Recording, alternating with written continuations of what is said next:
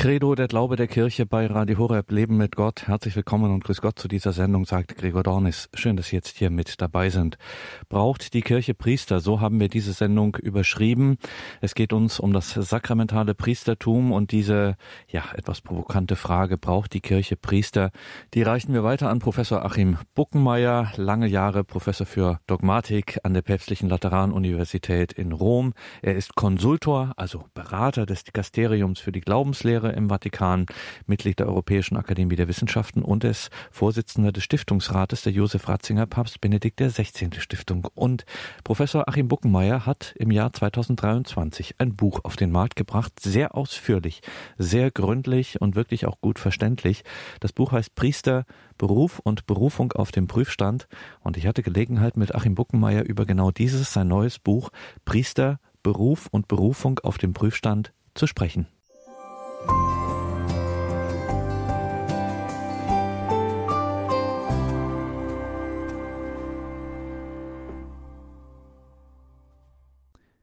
Braucht die Kirche Priester? Professor Buckenmeier, wieso haben Sie dieses Buch geschrieben und so grundlegend über Priestertum, das Priestertum nachgedacht?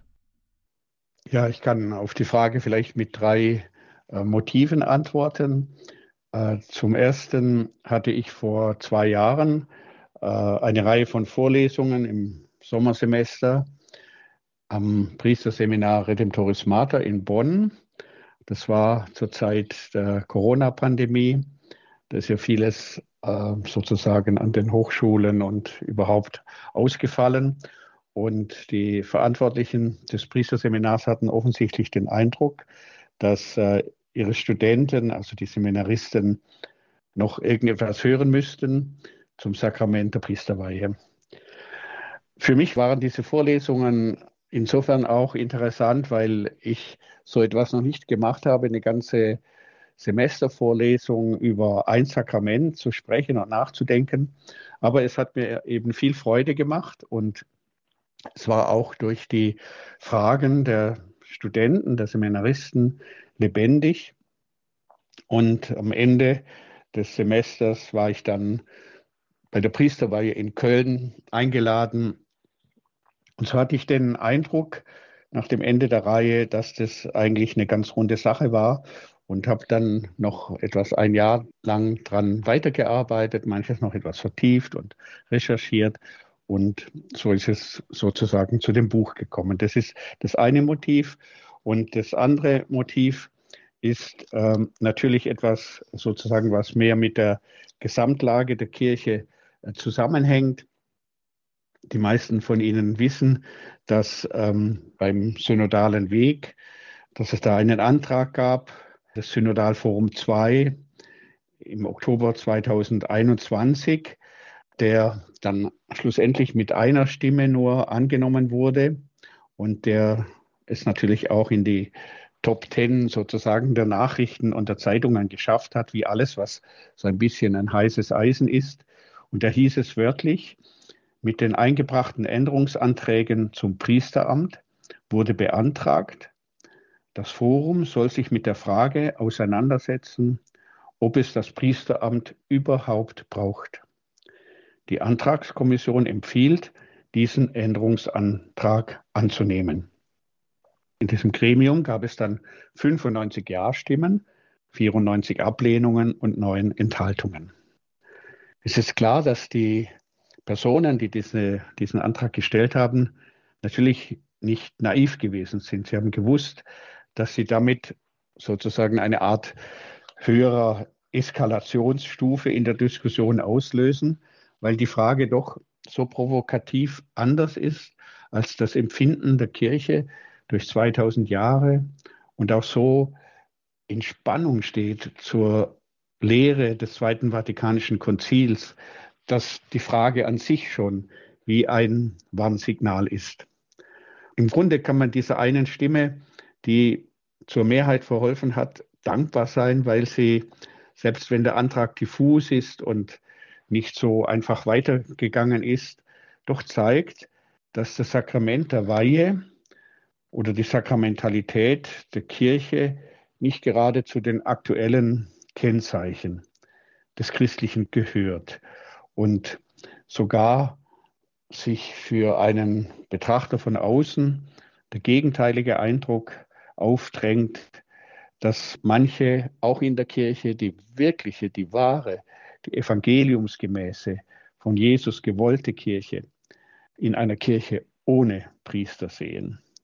Und damit ist sozusagen das zentrale oder ein zentrales Motiv der reformatorischen Theologie übernommen, eine Forderung im Weihepriestertum, wie es in der katholischen Kirche eben gelebt ist, hat Luther die entscheidende Deformation der Kirche gesehen und er sah auch in ihrer Abschaffung, in der Abschaffung dieses Weihepriestertums den entscheidenden Hebel, um die Kirche zu reformieren. Also dieser Antrag beim synodalen Weg zeigt mir, dass es notwendig ist, wirklich grundlegend über diese Dinge nachzudenken. Er hat eben aufgedeckt, dass von nicht wenigen Personen in der Kirche, auch kirchlichen Mitarbeitern, auch Gremien und Räten, was da wirklich gedacht wird, wie auch die Kirche sozusagen in Lehre und Forschung sich darstellt und angeschaut wird. Der Bonner Dogmatiker Karl-Heinz Menke hat vor wenigen Jahren von einer Krise der Sakramentalität gesprochen, von einem Verlust sakramentalen Denkens. Ich meine, dass äh, gerade das in diesem Antrag irgendwie sichtbar wird.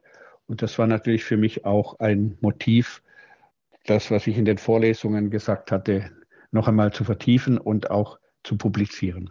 Das dritte Motiv, das ich nennen möchte, hat leider eine noch stärkere Aktualität, eine schmerzliche Aktualität, die natürlich mit diesem zweiten Punkt des synodalen Wegs zusammenhängt. Das sind die Missbrauchsskandale, die Verbrechen an Kindern und Jugendlichen, die eben in der Kirche auch von Priestern begangen wurden. Und deswegen schrillen bei vielen Leuten heute, wenn von Priestern die Rede ist, die Alarmglocken. Katholische, die katholischen Priester sind sozusagen kollektiv in Verruf geraten. Die Missbrauchsfälle werden dann gedeutet als systemische Folgen, also Folgen, die sozusagen im Bauplan der Kirche liegen, als systemische Folgen von überholten Verhältnissen und als unübersehbare Indikatoren für falsche Strukturen in der Kirche erklärt. Vor allem scheint die ideologische Rechtfertigung des katholischen Priestertums oder eben besser gesagt seine theologische Begründung einem Gesellschaftskonzept anzugehören, das vormodern ist, also vergangen und gewaltanfällig ist. Und dieses Modell würde eben sagen, dass es Gottesmänner braucht, die zwischen Himmel und Erde vermitteln. Und das scheint für viele Menschen, auch für viele Christen, für viele Katholiken irgendwie aus der Zeit gefallen zu sein. Und deswegen kann man sagen, dass die Skandale des sexuellen Missbrauchs haben da wie ein Brandbeschleuniger gewirkt und das traditionelle katholische Priesterbild eben desavouiert und seine, sein Leben, seine Form, wie es es in der Kirche hat, als eine Entstellung identifiziert. Da gab es viele andere Beispiele, die in der Kirche sind. Das berüchtigste sozusagen ist das Beispiel des amerikanischen Kardinals McCarrick, wo viele Opfer sich später gemeldet haben, unter anderem auch ein junger Mann, der dann Priester geworden ist und der sich dann gefragt hat, ja, was bedeutet es eigentlich wirklich heute in meinem Land, in Amerika, Priester zu sein? Und er hat sich das im Rückblick auf das Übel, das Böse, das Schlimme, was er erfahren hat, äh, tief gefragt. Und von daraus ergibt sich doch die Frage, was es wirklich heißt, heute nicht nur in den USA Priester zu sein. Und diese Frage, wenn die nicht beantwortet wird, dann trägt sie dazu bei, dass die Ausbildung der Priester auch wackelt. Und dann hilft es auch nicht, wenn man viel Geld in Priesterseminare steckt für die kleine Zahl der Kandidaten, oder eine aufwendige Berufungspastoral betreibt, um Priester zu werden, wenn zugleich sozusagen diese Fragen nicht beantwortet werden oder wenn sogar an den Universitäten und in anderen Bereichen das Priestertum grundlegend in Frage gestellt wird. Das wäre vielleicht mal so meine ähm, Erklärung, meine Intention, warum ich dann nach diesen Vorlesungen auch das in die Form eines Buches gebracht habe. Sagt Professor Achim Buckenmeier, Autor des Buches Priester, Beruf und Berufung auf dem Prüfstand erschienen 2023 im Regensburger Pustet Verlag. Professor Buckenmeier, Sie nehmen bei Ihrer Betrachtung des Priesters, nehmen Sie wirklich einen großen Anlauf. Man staunt da, wenn man das äh, liest und sich auf Ihr Buch einlässt. Sie wollen die Erfahrung des Gottesvolkes Israel und der Kirche wollen Sie zur Grundlage machen. Warum? Ja, bei der Frage nach dem Priestern geht es eigentlich nicht letztlich um die Priester, sondern es geht um die Kirche. Und es geht auch nicht nur um die Kirche als solche, sondern es geht, wie die Theologie sagt, und die Kirchenväter um die Ecclesia ab Abel, also die Kirche von Abel an, das heißt um das Gottesvolk. Und es geht auch nicht nur um das Gottesvolk, sondern es geht um die Aufgabe, es geht um den Auftrag, den dieses Volk hat, die Arbeit, die wir als Christen, als Glaubende in der Welt zu tun haben, um etwas von dem anschaubar zu machen in der Welt und in unserer Zeit, was wir die Zuwendung Gottes nennen, seine Offenbarung, das heißt seinen Lebensplan für eine Welt und für eine Gesellschaft in Frieden. Benedikt XVI., Josef Ratzinger, hat einmal dieses Verhältnis in einen schönen Satz gebracht. Er sagt, der Priester ist dafür da, den Leuten zu dienen, aber die Leute sind nicht dafür da, dem Priester zu dienen. Das heißt, es geht viel mehr als nur um einen Stand in der Kirche, sondern es geht ums Ganze.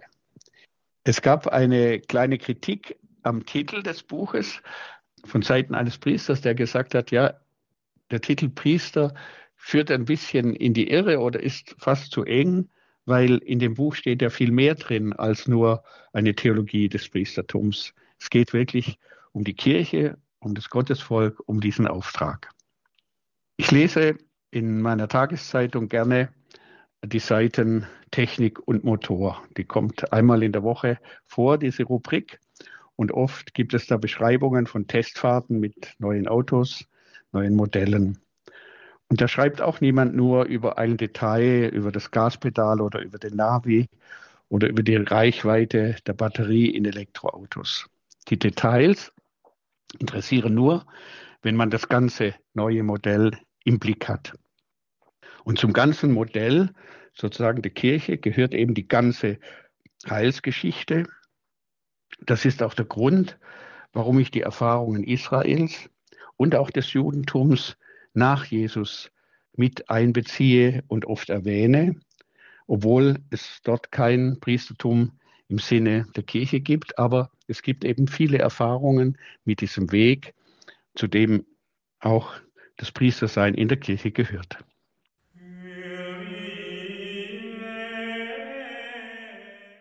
Sie haben eingeschaltet bei Radio Horeb Leben mit Gott. Wir sind im Gespräch mit dem Theologen, mit dem Priester, Professor Achim Buckenmeier, sprechen über sein Buch Priester, Beruf und Berufung auf dem Prüfstand. Professor Buckenmeier, in unserer Gegenwart hat man den Eindruck, eigentlich ist schon alles gesagt. Lässt sich denn heutzutage noch etwas Originelles zu diesem Thema Priester sagen oder ist am Ende nicht eh schon alles gedacht und gesagt? Ja, kein Autor würde äh, sagen, es ist eh schon alles gesagt, dann hätte ich das Buch nicht schreiben müssen. Ähm, ich glaube, es gibt noch einiges zu sagen. In den 80er Jahren gab es ein Buch von Gisbert Gresshacke, Priester sein war der Titel. Und dieses Buch hat ganz viele Priester geprägt und ihnen auch geholfen, ist ein Buch, was sehr solide ist und auf dem damals neuesten Stand war und was eigentlich immer noch sehr lesenswert ist. Es war in den 80er Jahren eben getragen von der Atmosphäre, sagen wir, einer noch lebendigen Kirche, ja sogar einer Atmosphäre des Aufbruchs nach dem Zweiten Vatikanischen Konzils. Und gerade diese äh, Situation hat sich meiner Ansicht nach äh, ziemlich stark verändert und hat sozusagen den Kontext verändert, in dem man etwas über das Priestertum sagen kann. Ich bekomme jede Woche vom Ordinariat meines Bistums ein oder zwei Postkarten. Die sind im Standardformat, haben einen schwarzen Rand und die Diözese, das Ordinariat, schreibt alle Priester und alle Diakone an, wenn ein Mitbruder, ein Geistlicher gestorben ist. Auf den Karten werden dann in ein paar Zeilen die Herkunft, das Leben und der berufliche Werdegang dieses verstorbenen Priesters beschrieben. Manchmal fällt auch ein eine Notiz, eine Bemerkung über einen besonderen Charakterzug des Priesters oder über die Schwerpunkte, die er in seinem Leben und seinem Dienst gesetzt hat. Es ist mir in den letzten Jahren aufgefallen, dass in den Würdigungen der Pfarrer, die so ungefähr zwischen 1930 und 1950 geboren wurden, bestimmte Wendungen immer wieder vorkommen, die da formuliert werden. Da heißt es zum Beispiel, sein Dienst war geprägt von der Aufbruchstimmung des Zweiten Vatikanischen Konzils oder über einen anderen. In der Zeit des Zweiten Vatikanischen Konzils hat er durch seine Arbeit den Geist dieses Konzils in die Gemeinden hineingetragen. Oder Pfarrer Schmidt lebte ganz und gar aus dem Geist des Zweiten Vatikanischen Konzils. Ich habe mir diese Karten aufgehoben und angescannt und habe schon eine kleine Datei damit gefüllt, weil ich finde, es sind irgendwie fast zeitgeschichtliche Dokumente. Denn vom Aufbruch, den diese Pfarrer aus diesen Jahrgängen aufgegriffen und verwirklicht haben, scheint außer in den Nachrufen heute, zumindest in unserem deutschen Sprachraum, keine Rede mehr zu sein. Die Vision der Pfarrgemeinde oder der Pfarrfamilie scheint ja eher eine schöne Illusion von kurzer Dauer gewesen zu sein mit Pfarrfest, Würstchenbude, Kinderprogramm und so weiter. Gemeinde aufbauen wird eher als elitär betrachtet und lieber durch niederschwellige Angebote ersetzt. Egal, welches Konzept die Diözesen seit einigen Jahren verfolgen und welche schönen Namen sie den neuen pastoralen Räumen geben, mit dem in die Gemeinde hineingetragenen Geist des Konzils haben diese Strukturen nur noch wenig zu tun. Die Priester, die da tätig sind, stehen heute mitten in dieser Entwicklung. Sie stehen heute nicht mehr für Aufbruch, sondern vielfach für Abbau. Wo sie fehlen, sind sie ein Problem als Priestermangel. Und wo sie da sind, sind sie auch ein Problem, weil man in ihnen Täter Trunkenbolde oder Machtmenschen vermutet. Egal wie man diese Entwicklung im Detail bewertet, man muss diesen Einschnitt, diese Veränderung zum Anlass nehmen, neu nachzudenken. Priester, die heute ihren Dienst tun, sind nicht nur wenige, sie leben auch in einer völlig anderen Zeit und Welt. Und auch die Wahrnehmung ihrer Tätigkeit und ihres Lebens von außen her hat sich vehement geändert. Das heißt, wenn man nach der Praxis und der Theologie des Priesterseins heute fragen will, muss man feststellen, die vergangenen Jahre mit der epochalen Säkularisierung der Gesellschaft, der Auflösung einer Deckungsgleichheit zwischen Kirche und Gesellschaft und dem rasanten Auszug von Menschen allen Alters aus der Kirche, die machen es unmöglich, den Weg, einfach eine Theologie der priesterlichen Existenz wie vor 50 Jahren noch einmal zu formulieren und diesen Weg zu gehen. Weder die Renaissance einer Theologie des 19. oder des 20. Jahrhunderts, noch der pastorale Optimismus, würde ich sagen, der gern in das etwas billige Wort Aufbruch gepackt wurde, werden weiterhelfen. Denn es werden nicht nur die Antworten anders sein, sondern die Fragen sind schon anders. Und es ist ja auch wirklich nicht leicht, denn man hat den Eindruck, siehe dieses Votum des synodalen Weges, dass die Kirche so etwas herumeiert mit der Frage nach den Priestern. Man merkt es am guten Hirtensonntag, der an jedem vierten Ostersonntag gefeiert wird. Da tut sich auch die Kirche schwer, den heute so unbesehen als Gebetstag um Priester zu begehen. Es wirkt fast ein bisschen unanständig oder peinlich für viele. Und auch der Rückzug auf das Pfarrerbild, wie es vor 50, 60, 80 Jahren war, Pfarrer, der im Garten Rosen züchtet, oder der modernere, der, der spirituelle Manager einer riesigen Pfarrfamilie ist, das ist letztlich heute für viele eine Illusion, ein Luftballon, der zerplatzt ist. Und es wäre gefährlich, diesem Traum nachzuhängen. Und dann gibt es ja auch die Kirche, die immer noch besteht mit dem vielen Geld, mit den vielen, vielen Aktivitäten, die sie nicht lassen will. Auch da hat Papst Benedikt XVI. bei seinem Besuch in Deutschland, in seiner sogenannten Konzerthausrede 2011 in Freiburg, ganz wichtige Sachen gesagt. Und er hat eigentlich uns, der Kirche, geraten, dass die Kirche auf ihre Privilegien verzichtet, damit sie wieder das Ohr von Suchenden erreicht und damit sie wieder ein Staunen hervorrufen kann bei den Nichtglaubenden. Aber das ist kaum gehört worden und noch weniger eigentlich umgesetzt worden. Und deswegen hat sich eben vieles erhalten durch das viele Geld, durch die vielen Institutionen. Und manchmal begegnet man immer noch einem gewissen feudalen Gehabe der Amtsträger, auch wenn er etwas modernisiert und digitalisiert ist. Und auf der anderen Seite auch oft der Scheu, überhaupt über das Priestersein zu sprechen oder nachzudenken, weil man meint, da will sich jemand absondern und etwas Besseres sein. Und deswegen ist es eben wichtig, das war mein Anliegen, den größeren Rahmen dieser ganzen Fragen sichtbar zu machen. Und da entdeckt man ganz vieles, was zum Priestertum, aber noch viel mehr zur Kirche gehört. Und das ist eigentlich sehr schön und lohnend. Und das war auch für mich, als ich die Vorlesungen gehalten habe und das Buch dann geschrieben habe, wirklich erfrischend und schön. Und dann schauen wir mal, Professor Buckmeier, was wir da alles entdecken können. Das ist natürlich, ich habe das eingangs angedeutet, in Ihrem Buch wirklich ein ganz großer Wurf und man staunt nur so, was alles für Aspekte hier mit hineinspielen, sowohl biblisch-theologisch als auch historisch-theologisch, dogmatisch-theologisch etc. Wir fangen mal beim Neuen Testament an. Das ist äh, gefühlt der umfangreichste Abschnitt in Ihrem Buch Priester, Beruf und Berufung auf dem Prüfstand. Deutschland. Vielleicht können Sie es trotzdem hier auch in unserem Gespräch mal so ein bisschen andeuten. Was für zentrale Grundlagen bei dieser Frage nach dem Priester finden wir denn im Neuen Testament? Ich möchte das in zwei Ausführungen beantworten, weil im Neuen Testament ja nicht direkt vom Priestern die Rede ist, jedenfalls nicht im heutigen Sinn.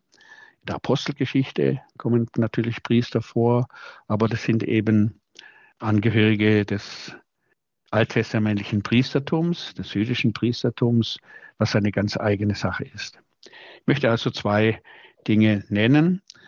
Das erste und entscheidende ist, glaube ich, das Wort Sendung, was vom Neuen Testament her herüber leuchtet und für uns die Brücke zu den Priestern in der Kirche bildet. Der Neutestamentler Gerhard Lofink hat in einem Buch folgende These formuliert, ganz knapp, jedes kirchliche Amt beruht auf Aussendung. Jedes kirchliche Amt beruht auf Aussendung. Und das ist etwas, was uns eben aus dem Neuen Testament, aus den Evangelien entgegenkommt. Im Markus-Evangelium wird der grundlegende Text dazu erzählt, der nämlich von der Einsetzung der Zwölf und ihrer Aussendung berichtet. Ich lese diesen Abschnitt einmal vor aus dem Markus-Evangelium im dritten Kapitel, Verse 13 bis 19. Jesus stieg auf einen Berg und rief die zu sich, die er selbst wollte. Und sie kamen zu ihm. Und er setzte zwölf ein, damit sie mit ihm seien und damit er sie aussende, zu verkünden und mit Vollmacht Dämonen auszutreiben. Die zwölf, die er einsetzte, waren Petrus, diesen Beinamen gab er dem Simon, Jakobus, der Sohn des Zebedäus, und Johannes, der Bruder des Jakobus. Ihnen gab er den Beinamen Boanerges, das heißt Donnersöhne. Dazu Andreas, Philippus, Bartholomäus, Matthäus, Thomas, Jakobus, der Sohn des Alphaeus, Thaddäus, Simon, Kananäus und Judas Iskariot, der ihn dann ausgeliefert hat. Dieser Bericht des Markus ist nicht die späte Legitimation eines urkirchlichen Leitungsamtes. Vielmehr greift der Evangelist hier auf ein historisches Geschehen zurück, das innerhalb des Wirkens Jesu eine zentrale Bedeutung hat. Wäre diese Darstellung eben nach österlicher Fantasie, also der Kirche späterer Zeit entsprungen und nicht wirklich widerspiegelt dessen, was Jesus getan hat, um sozusagen Positionen der Urkirche zu begründen, dann würde zum Beispiel die Nennung des Verräters Judas Iskariot in diesem Gremium keinen Sinn machen. Dieser kleine Abschnitt, diese Perikope bewahrt also eine Reihe für unsere Fragestellung wertvoller historischer Informationen auf. Wenn wir uns einen Satz genauer anschauen, da lesen wir, Jesus setzte zwölf ein, damit sie mit ihm seien und damit er sie aussende, zu verkünden und mit Vollmacht Dämonen auszutreiben. Das heißt, es gibt also hier einen Auftrag, es gibt eine Sendung, es gibt so etwas wie ein Amt und das primäre Amt, also das Wichtigste in diesem Amt, ist es offensichtlich, nichts anderes zu sein als einfach die Zwölf. Diese grundlegende Aufgabe besteht darin, mit Jesus zu sein mit ihm das Leben zu teilen, ihn, seine Verkündigung, sich selbst und die anderen auszuhalten und seinen Weg mitzugehen, auch wenn man ihn zumeist nicht versteht, was bei den Zwölfen ja offensichtlich immer wieder der Fall war. Dann dokumentiert die Wahl von zwölf Personen Jesu Programm der Sammlung des zwölf Stämmevolkes Israel. Allerdings hat zur Zeit Jesu dieses Volk gar nicht mehr in zwölf Stämmen existiert, nach den Katastrophen von 721 und 586 vor Christus, also nach dem Ende der Staatlichkeit Israels und dann auch Judas, gab es kein Zwölfstämmevolk mehr. Die Nordstämme Israel waren dauerhaft aus der Geschichte verschwunden, aber mit der Zwölfzahl signalisiert Jesus seinen Anspruch, dass mit dieser Berufung und Verkündigung die messianische Endzeit begonnen hat, deren Kennzeichen eben die Sammlung der zerstreuten Stämme Israels ist. Lukas hat diesen Auftrag noch ausgedehnt in seinem Evangelium, schildert er ausführlich auch eine Aussendung, aber es wird eine Aussendung von 72 Jüngern und ihre Rückkehr im zehnten Kapitel des Lukas-Evangeliums. Und dort betont er nun neben dem Mitsein mit Jesus auch das Mitwirken der Jünger. Sie tun, was Jesus getan hat. Mit der Zahl 72, das war die antike Zahl der Völker, lässt Lukas die Sendung, die nun auf Israel gerichtet ist oder zuerst einmal auf Israel gerichtet war, schon auf ihre universale, weltweite Dimension durchsichtig werden. Und auch die 72 tun dasselbe, was Jesus getan hat.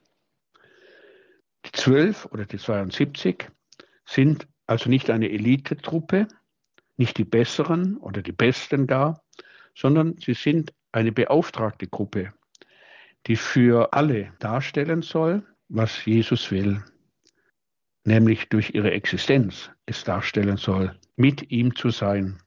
Das heißt, mit ihm zu sammeln, das Gottesvolk und durch das Gottesvolk die Völker. Das ist der eine Aspekt, den wir aus dem Neuen Testament entnehmen können.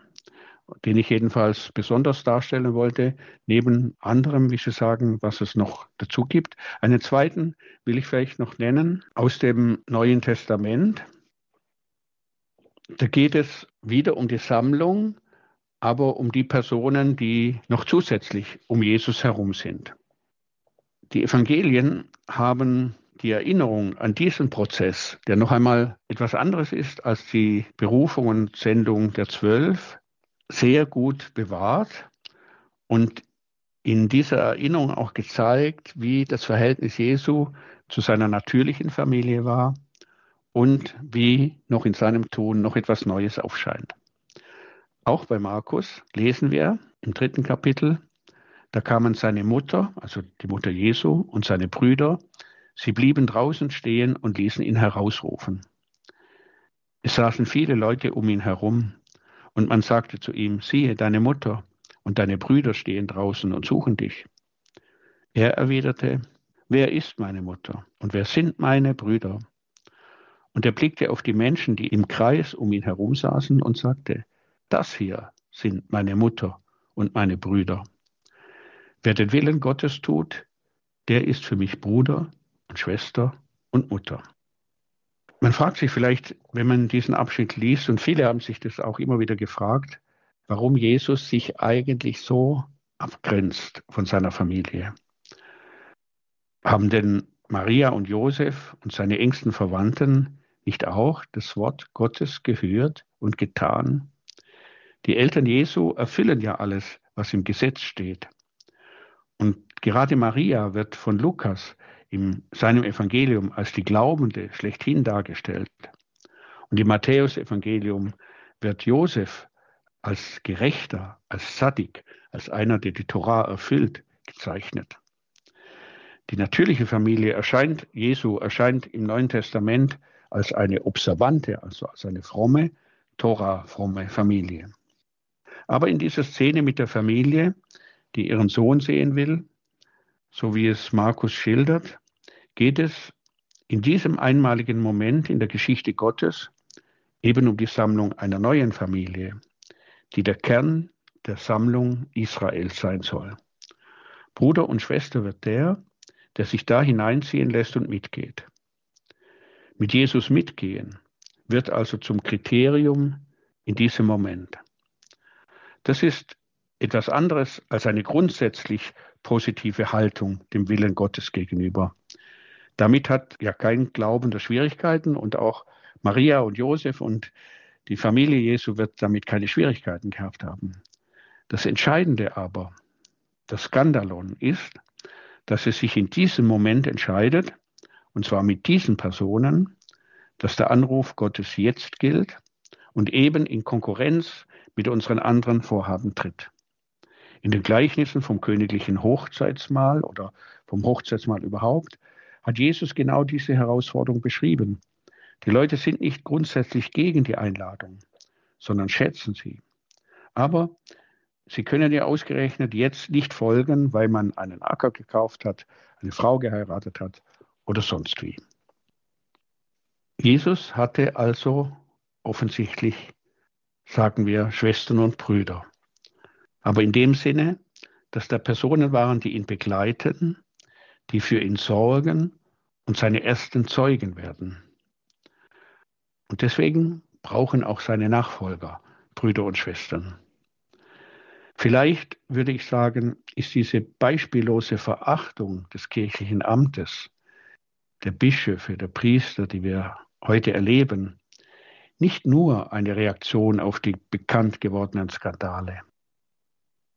Vielleicht gibt es auch einen schon sich länger anbahnenden Widerwillen gegen ein kirchliches Amt, das glaubt, ohne Schwestern und Brüder auskommen zu können, gegen eine Art Verwirklichung des Priestertums und auch des Bischofsamtes, das jahrhundertelang den Einschein erweckt hat, als brauchte es die neue Familie nicht, als würde sich aus dem theologisch Richtigen gegenüber von Christus und seinem Leib, der Kirche, ein soziologisches Gegenüber ergeben, als würde dadurch der Priester autark und unabhängig von den Brüdern und Schwestern.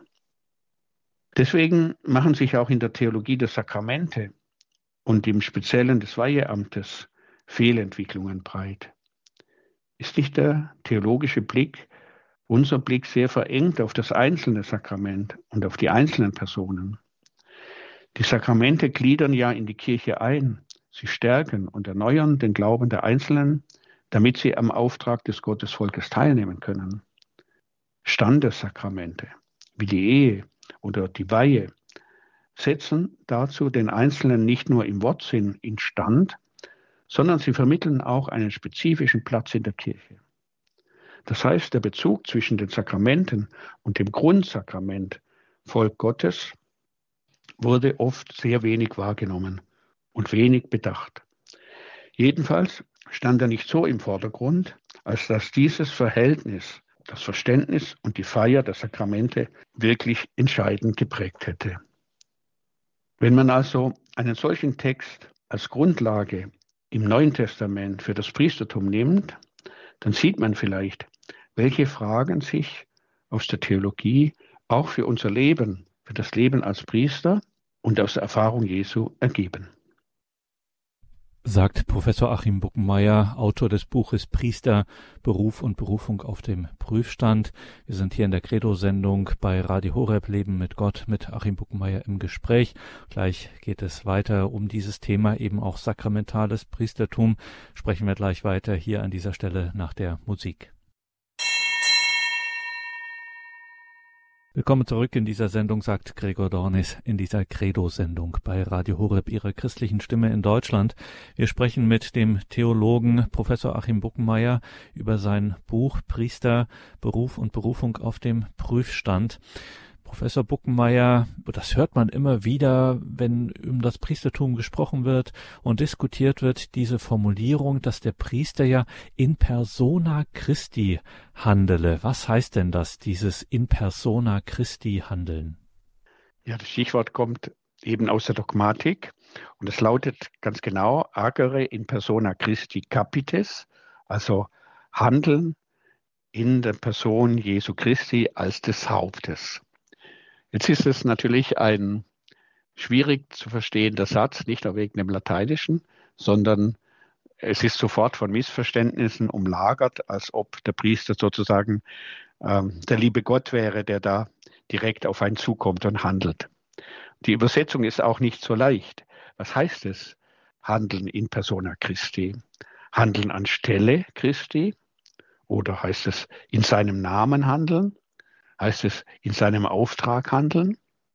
Papst Benedikt Josef Ratzinger hat wirklich sehr viel auch über das Priestertum nachgedacht und hat ganz wichtige äh, Gedanken dazu uns hinterlassen. Und einen möchte ich Ihnen in diesem Zusammenhang vorstellen. Das sagt er folgendes. Wenn wir die Priesterweihe als Sakrament bezeichnen, ist genau das gemeint.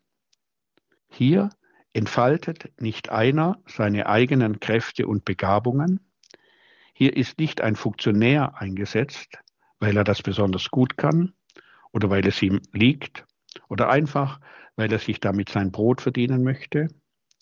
Hier geht es nicht um einen Job, in dem man mit seinem Können sich seinen Lebensunterhalt sichert, um dann vielleicht zu besserem aufzusteigen. Sakrament heißt, ich gebe was ich selbst nicht geben kann.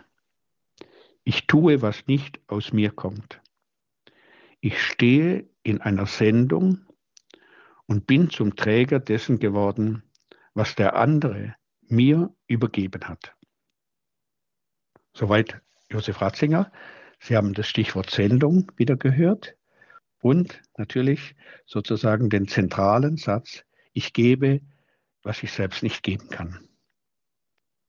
An dieser Definition des Sakramentes der Weihe wird gut sichtbar, wie sehr das Priestertum, wenn es richtig verstanden wird, vom Neuen Testament herkommt, was wir ja gerade bedacht haben, und nicht eine nachträgliche Erfindung der Kirche ist. Ich gebe, was ich selbst nicht geben kann. Ich tue, was nicht aus mir kommt. Das kennzeichnet genau die zwölf die Jesus gewählt hatte und beauftragt wurden von ihm, nämlich das zu tun, was auch er tut. Handeln in persona Christi lässt sich nur von einer Berufung her richtig verstehen. Ein besonderes Beispiel für dieses Verständnis finden wir aus der Zeit der frühen Kirche, aus der Zeit des Paulus in seinem zweiten Brief an die Gemeinde in Korinth. Dieser zweite Korintherbrief gilt als der persönlichste Brief des Paulus. Er ist sowohl autobiografisch als auch theologisch hochinteressant. Er lässt uns ein bisschen in das Herz des Paulus schauen. Sein Amt, wenn man es so nennen will, was Paulus getan hat, versteht er nicht von einer Leitungsfunktion her. Er begründet es christologisch, also von Christus her. Und dabei erscheint nun auch ein neuer Gedanke, der Gedanke der Neuschöpfung. Im zweiten Korintherbrief, Kapitel 5, finden wir folgende Aussage. Wenn also jemand in Christus ist, dann ist er eine neue Schöpfung. Das Alte ist vergangen, siehe, Neues ist geworden. Das ist ein Zitat aus dem Alten Testament. Aber das alles kommt von Gott, der uns durch Christus mit sich versöhnt und uns den Dienst der Versöhnung aufgetragen hat. Ja, Gott war es, der in Christus die Welt mit sich versöhnt hat, indem er ihnen ihre Verfehlungen nicht anrechnete und unter uns das Wort von der Verkündigung, das Wort von der Versöhnung aufgerichtet hat. Wir sind also Gesandte an Christi Stadt. Und Gott ist es, der durch uns mahnt. Wir bitten an Christi Stadt, lasst euch mit Gott versöhnen. Da kommt also dieses in persona Christi Handeln deutlich zum Ausdruck. Und was Paulus da ausarbeitet für die Gemeinde in Korinth, ist eben nicht ein Leitfaden, wie man als Menschen gut miteinander umkommt, sondern es ist der Kern der Botschaft der Propheten und der Botschaft Jesu. Und was in der Gemeinde Jesu passiert, als etwas Neues, ist der Anbruch der kommenden Welt. Siehe, ich mache alles neu. Ein Zitat aus Jesaja 43. An entscheidender Stelle also, wo Paulus die Mitte des christlichen Glaubens thematisiert, kommt er geradezu im gleichen Atemzug auf den tiefsten Grund und das tiefste Wesen seines apostolischen Amtes zu sprechen. Nämlich mit der entscheidenden Heilstat der Versöhnung hat Gott zugleich das Amt der Versöhnung eingesetzt, mit eingesetzt. Die Christen, wir, müssen also dasselbe tun, was Christus getan hat. Ein Volk sammeln und sich selber da zusammenlassen. Dass nicht bloße Liturgie und auch nicht Initiativen aus privaten Vorlieben, sondern das Sammeln von Menschen in das Gottesvolk die besondere Weise der Repräsentation Christi ist, hat das Dekret des Zweiten Vatikanischen Konzils über den Dienst und das Leben der Priester präzise formuliert. Dieses Dekret Presbyterorum Ordines sagt in seinem Abschnitt 6 folgendes. Die Priester üben entsprechend ihrem Anteil an der Vollmacht das Amt Christi, des Hauptes und des Hirten aus.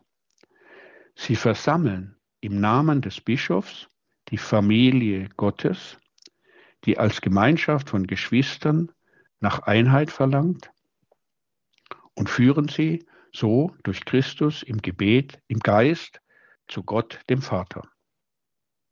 In keiner anderen liturgischen Feier geschieht das so klar wie in der Eucharistie, die diese Sammlung darstellt und bewirkt. Sie selbst wird ja Synaxis, Versammlung genannt. Paulus als der Botschafter Christi verwirklicht also die Versöhnung mit Gott durch das tägliche Versöhnen in der Gemeinde. Der Dienst der Versöhnung, den Paulus auf die Schultern gelegt bekam und den ja viel Mühe gekostet hat, viel Tinte gekostet hat, sozusagen viel Zeit und Tränen und Überlegen. Dieser Dienst der Versöhnung geschieht weder in einem bloß liturgischen Akt, jedenfalls ist davon nicht die Rede, noch in einem Appell, sich endlich zu vertragen und miteinander auszukommen. Mit Gott versöhnt sein heißt, dass ich das Neue sehe, das mir in der Kirche entgegenkommt, dass ich den anderen neben mir auch als einen hinzugerufenen sehe und achte. Das sich miteinander versöhnen lassen in der Gemeinde, der Kirche, wird zum Testfall, ob der Einzelne die Versöhnung von Gott her annimmt. In persona Christi handeln kann man also als erstes als Sammeln definieren. Auch wenn das Wort Sammeln auf den ersten Blick unscharf aussehen mag und viele Formen annehmen kann, ist es doch das expliziteste Kriterium, wenn wir das Tun und Leben eines Priesters bedenken. Priester, Beruf und Berufung auf dem Prüfstand. Wir sind im Gespräch mit Achim Buckenmeier, der Theologe und Konsultor, unter anderem eines seiner vielen Ämter Konsultor des Dikasteriums für die Glaubenslehre. Er hat ein gleichnamiges Buch geschrieben, Priester, Beruf und Berufung auf dem Prüfstand. Und da müssen wir, Professor Buckenmeier, wenn wir über dieses Thema sprechen, dann kommen wir einfach an einem Thema schlicht und ergreifend nicht vorbei. Das ist das Thema der zölibatären Lebensform. Wie ist denn das? Warum ist das so, ähm, ich sag mal so hartnäckig in der katholischen Tradition, diese Beharrung auf dieser zölibatären Lebensform für Priester? Ja, das ist eine gute und äh, aktuelle Frage. Wir haben hier in der Pfarrei, in der ich lebe, äh, letzte Woche eine Veranstaltung gehabt und da war eigentlich das Thema die Frage des Austritts aus der Kirche, was bedeutet das und warum treten so viele Leute aus und so fort. Und damit war natürlich auch die ganze Thematik der Kritik an der Kirche aufgerufen, Reformen und so fort. Es sind am Abend 35 Leute gekommen und das Erstaunliche für mich war, dass ein ganz großer Teil der Diskussion vom Thema Zölibat bestimmt war. Damit habe ich nun gar nicht gerechnet gehabt. Und es hat richtig Kritik und Vorbehalte gehagelt. Und ich denke, es war insgesamt ganz sinnvoll, dass man einmal offen darüber sprechen kann, dass sich auch Leute getraut haben, einfach das zu sagen, was sie denken, auch wenn natürlich viele, viele Klischees ähm, damit verbunden waren oder auch manches Abstruse oder nur einfach aus Wikipedia oder so gehörte äh, Widerhalte. Aber das war nicht äh, umsonst. Und ich habe natürlich gemerkt, dass es gar nicht so einfach ist, heute äh, davon zu sprechen. Es gibt Gott sei Dank viele wirklich gute Argumente und auch gute Bücher und auch viel Nachdenken darüber schon, seit die Diskussion immer wieder hochkam. Sie kommt ja in der Kirche schon in Wellen immer, immer wieder. Sie kam zur Zeit der Aufklärung, sie kam noch einmal im 19. Jahrhundert, Ende des 19. Jahrhunderts hoch. Sie ist natürlich nach dem Zweiten Vatikanischen Konzil wieder aufgebrochen. Und es ist auch ganz gut, wenn man die historischen Entwicklungen kennt und etwas bewerten kann. Zudem möchte ich jetzt in unserem Gespräch nicht viel weiteres sagen, sondern nur ein paar Gedanken einfügen. Mehr ist es wirklich nicht, was ich jetzt äh, dazu sagen kann. Aber vielleicht ist es trotzdem irgendwie hilfreich. Ich denke, das Erste, was man äh, bedenken muss, ist, dass die Ehelosigkeit der katholischen Priester ein Zeichen ist. Und zwar ein Zeichen, das auf die Existenz des Gottesvolkes ausgerichtet hat, also auch eine Zielrichtung hat, einen Zweck. Ohne diesen Adressaten, Gläubige, Gottesvolk, Kirche, wäre ja die Ehelosigkeit nur eine private Angelegenheit, so wie sie heute selbstverständlich ist für ganz, ganz viele Menschen, sozusagen, die als Single einfach leben. Im Volk Gottes kann aber das nicht verheiratet sein etwas anderes werden, nämlich eine Lebensform nicht für mich, sondern eine Lebensform für, ein Zeichen für, für andere. Es kann ein Charisma werden, weil Charismen ja nicht wie blaue Augen oder erhöhtes Krebsrisiko natürliche Anlagen sind, die man hat oder nicht hat. So ist es auch mit dem Zölibat. Das ist nicht einfach nur so eine natürliche Veranlagung, die man hat oder nicht hat, sondern ein Charisma ist etwas, eine Art von Potenz, eine Möglichkeit, die aber den Resonanzboden einer Gemeinschaft, den Resonanzboden von anderen braucht. Ein Aspekt daraus, vielleicht würde ich mal sagen, liegt eine Hilfe des Zölibates auch darin, eigenartigerweise, dass er immer wieder so stark angefragt wird. Weil viele Leute den Eindruck haben, es ist auch schwierig, damit zurechtzukommen. Heute wird glücklicherweise als Konsequenz aus den Missbrauchsfällen in der Priesterausbildung auch sehr stark auf das Ausbilden einer reifen Persönlichkeit geachtet. Aber was ist das, eine reife Persönlichkeit? Es kann ja bedeuten, dass man gesunde menschliche Beziehungen und Freundschaften hat, dass man eine gewisse Selbstkontrolle hat, eigene Fehler und Schwächen erkennt und entsprechend reagiert, dass man keinen anderen Menschen von sich abhängig macht und für die eigenen Bedürfnisse benützt und ausnützt, weder körperlich noch geistig und so fort. Das alles ist richtig und wichtig. Dennoch ist das Ideal eines autarken, selbstbestimmten Singles, der mit seinem Leben irgendwie zurechtkommt, für einen Priester letztlich nicht das Erstrebenswerteste. Ein Zölibatärer, und wenn man es vielleicht weiterfasst, viele Alleinlebende, kommen ja mit ihren eigenen Sachen sehr schnell an ihre Grenzen. Man sieht schnell nur sich selbst, man frisst Dinge in sich hinein, man haftet an einem Problem und dreht sich um sich selbst. Auch die Freude über etwas, was gelungen ist oder was geschenkt ist, schmeckt ein bisschen schal, wenn man sie allein genießen muss. Man kann damit lernen, damit zurechtzukommen. Man kann aber auch lernen, dass man in Not und Freude auf einen Grund gestoßen wird, auf Gott, von dem wir sagen, er ist Person, er ist Liebe. Priester suchen die Freundschaft mit Jesus, der die Kirche trägt. Wer Jesus Sache tragen und weitertragen will, muss ihn auch kennen.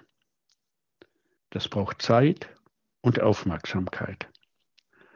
Eine solche Suche kann auch menschlich reifen lassen, kann erstaunlich helfen, mit Gutem und mit Schlechtem umzugehen, Schönes und Leidvolles anzunehmen, zu verarbeiten und zu tragen. Aber eine Gefahr bleibt. Der heilige Augustinus sagt, die Gefahr besteht darin, dass der Mensch incurvatus in se ipsum ist. Der Mensch, der sich in sich selbst hineinbeugt. Das ist auch ein bisschen eine Formel christliches Menschenbildes, christlicher Anthropologie. In dieser Gefahr sind wir eigentlich immer wieder alle. Um herauszukommen aus dieser in sich hinein Krümmung und wieder aufgerichtet zu werden, um die Welt und die anderen zu sehen, muss man öfters als andere um Hilfe und Ergänzung bitten, wenn man allein lebt. Weil man aber einen Nächsten nicht so einfach da hat, der einen unmittelbar anstößt, der einen stoppt, der zum Nachdenken oder auch zum Lachen bringt, muss man nach den anderen rufen. Theologisch gesprochen danach, dass es eine Versammlung der Glaubenden gibt, dass es den Ort der Helfer gibt, an dem Gott durch andere mir helfen kann. Das gilt natürlich auch für Eheleute. Sie haben eigene, spezifische Sorgen und Nöte. Aber sie haben von der Konstellation her zuerst noch einen natürlichen Ausweg, ihr zu zweit sein. Ein Sinn des Zölibates ist also, so würde ich etwas flapsig sagen, ein Alarmknopf zu sein, der die Kirche wie einen Notarzt herbeiruft. Einer realisiert aufgrund seiner Lebensumstände, dass wir die Versammlung der Kirche brauchen und dass sie immer wieder zusammenkommen muss und somit für alle, nicht nur für den Ehelosen, da ist. Und darüber hinaus soll dann der notwendige existenzielle Einschnitt des Nichtheiratens den Priester davor bewahren, zum bloßen Funktionär zu werden. Josef Ratzinger hat das ja in diesem Zitat, was ich vorher genannt hatte, sehr klar angedeutet. Wenigstens derjenige, der die Eucharistie leitet, muss leibhaft darstellen, dass die Erlösung die in jeder Feier verkündigt wird, etwas gekostet hat, nämlich den Preis des Lebens Jesu und etwas kostet. Nachfolge greift sehr real ins Leben ein, sie schneidet ins Fleisch. Derjenige, der der Mahlgemeinschaft vorsteht, zeigt, was für alle gilt. Sucht zuerst sein Reich und seine Gerechtigkeit, dann wird euch alles andere dazugegeben. Matthäus 6, 33. Erlösung der Welt, von der die Kirche spricht, kann auch heute nicht billig verwirklicht werden, als genüge es, wenn alle in der Kirche sozusagen wohlerzogen lebten. Darauf weist auch das Versprechen des regelmäßigen Gebetes hin, das nur auf den ersten Blick eine Übernahme des monastischen Lebensstils ist. Vielmehr, vor allem mit seinem Kern im Beten der Psalmen, der jüdischen Tradition entspricht, die Gott durch das Opfer des Lobes die Ehre gibt und den Beter regelmäßig wie eine Uhr an die Verpflichtung zum Tun der Torah, der Gebote zurückruft. Nicht umsonst ist Stundengebet ein anderes Wort für das Brevier der Kleriker, das sie beten. Es ist unabhängig von der konkreten Tätigkeit des Priesters sein Beruf, sein eigentlicher Beruf. Nach rabbinischer Tradition nimmt der Jude, der so regelmäßig das Morgen- und Abendgebet spricht und damit das Grundbekenntnis Israels, das höhere Israel, das Shema Israel, zitiert, der nimmt das Joch der Königsherrschaft Gottes auf sich. Die katholische Kirche präsentiert allen Kirchen diese Lebensform als ihre Lehre und ihre Erfahrung, die wir in ihren entscheidenden Aspekten wenigstens jetzt hier kursorisch versucht haben darzustellen. Es ist in Ordnung, wenn in anderen Kirchen und Gemeinschaften andere Regeln gelten. Weil aber ganz entscheidende Momente des Verständnisses vom Amt in der Kirche und von Christus in der konkreten Gestalt des katholischen Priestertums aufbewahrt und realisiert werden, ist es meiner Ansicht nach nicht gleichgültig, ob es diese Form gibt oder nicht. Und es ist auch nicht gleichgültig, ob alle katholischen Priester aus der Gruppe der Nichtverheirateten genommen werden oder nicht. Sonst wäre die zölibatäre Lebensform der Priester eine private Option. Gehe ich eine Partnerschaft ein oder bleibe ich Single? Dann hätte sie aber viel an ihrer Aussagekraft verloren. Achim Buckenmeier in dieser Credo-Sendung bei Radio Horeb Leben mit Gott. Wir sprechen über sein neues Buch, über das Buch von Achim Buckenmeier, nämlich Priester, Beruf und Berufung auf dem Prüfstand. Liebe Hörerinnen und Hörer, das Ganze finden Sie natürlich in den Details zu dieser Sendung im Tagesprogramm. Finden Sie das auf horeb.org. Alle näheren Infos zu diesem Buch Priester, Beruf und Berufung auf dem Prüfstand. Und natürlich weiß auch unser Hörerservice darüber Bescheid. Bei dem können Sie sich auch melden, wenn Sie da nähere Angaben dazu möchten.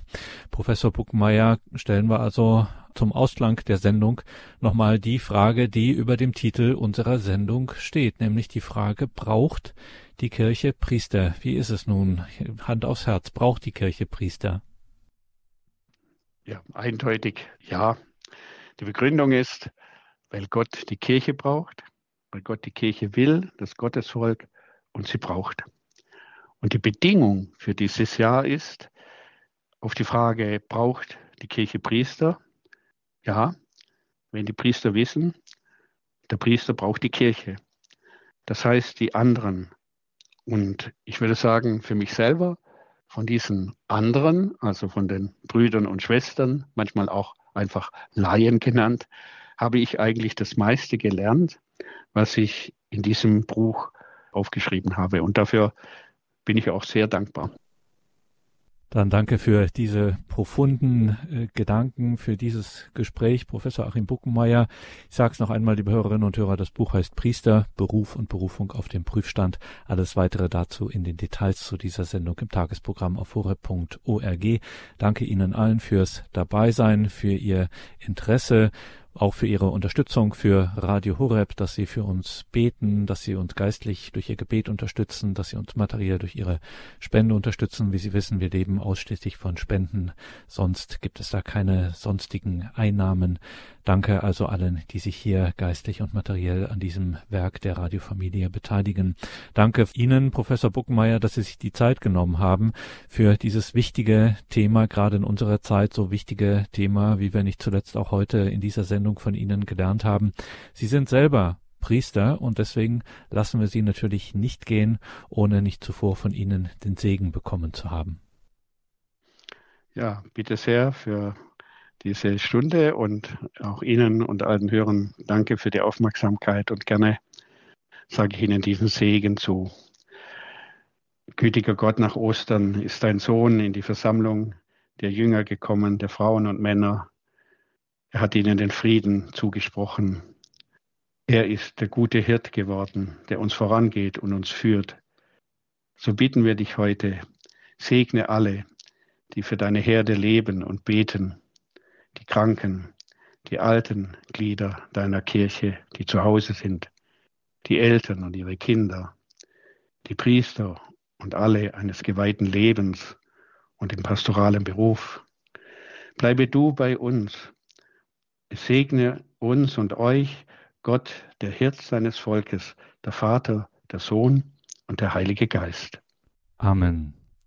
Danke, Professor Buckenmeier. Danke Ihnen, liebe Hörerinnen und Hörer. Es verabschiedet sich Ihr Gregor Dornis.